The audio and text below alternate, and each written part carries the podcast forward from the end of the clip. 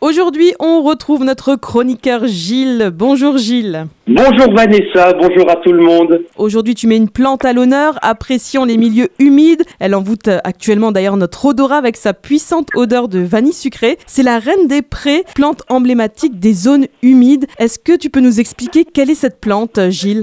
Or, la reine des prés, c'est une grande plante qui peut facilement atteindre 1m50.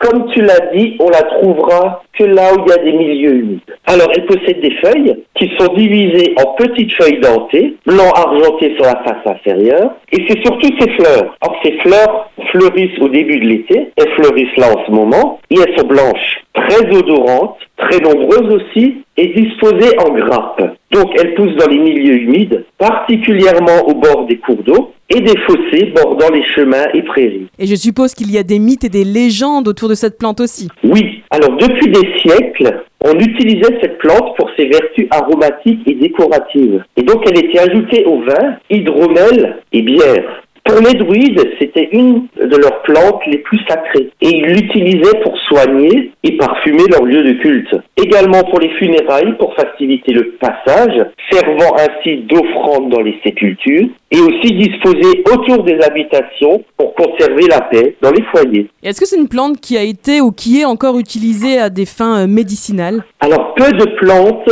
médicinales ont autant contribué à l'évolution de la médecine que la reine des prés. Alors pourquoi? Parce que c'est le séchage des fleurs qui va révéler ses secrets. Lorsqu'on sèche des fleurs, apparaît une molécule qui s'appelle l'acide salicylique et c'est en fait à partir de cette molécule que sera découvert plus tard et fabriquée l'aspirine. Donc on peut utiliser les sommités fleuries de la reine des prés en tisane avec les mêmes propriétés que l'aspirine.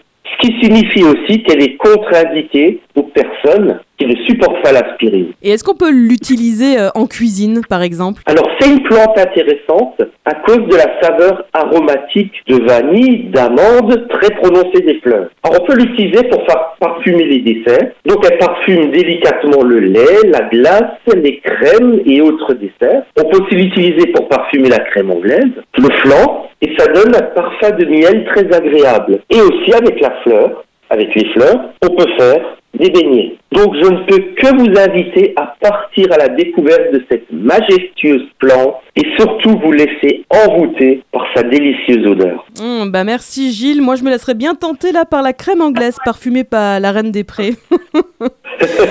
merci pour cette chronique Gilles et puis on se retrouve la semaine prochaine. Avec plaisir.